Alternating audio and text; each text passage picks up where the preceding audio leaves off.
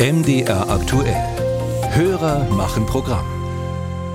Kennen Sie den Film Wall-E, wo ein niedlicher kleiner Roboter den Müll auf unserer Erde zusammenkehrt, während die Menschen längst geflüchtet sind ins Weltall auf ein riesiges Raumschiff? Ein Szenario, das Stand jetzt gar nicht so weit weg ist, denn die Welt versinkt im Plastikmüll, auch wenn wir inzwischen versuchen, stärker dagegen anzugehen. Deutschland hat sich was überlegt, wie andere Länder auch. Wir bringen Teile unseres Mülls einfach außer Landes und verdienen damit sogar Geld. Unser Hörer Hans-Jürgen Marschall aus Soltau fragt sich, wie die Bundesregierung das bewertet und ob sich das irgendwann ändern wird. Antworten von Annemarie Kriegel. Kein Land der EU exportiert so viel Plastikmüll wie Deutschland.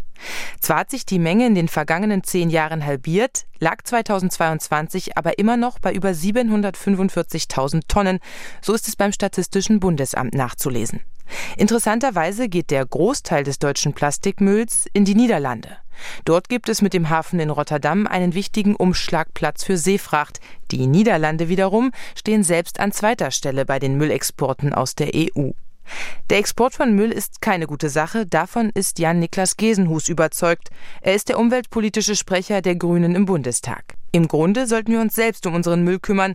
Im Moment verfolgt die Bundesregierung vor allem ein Ziel, wenn es um den Export von Müll geht. Abfallexporte nur noch in zertifizierte Recyclinganlagen. Und das können wir jetzt zeitnah umsetzen weil auf europäischer Ebene ja im Moment die europäische sogenannte Abfallverbringungsverordnung diskutiert wird.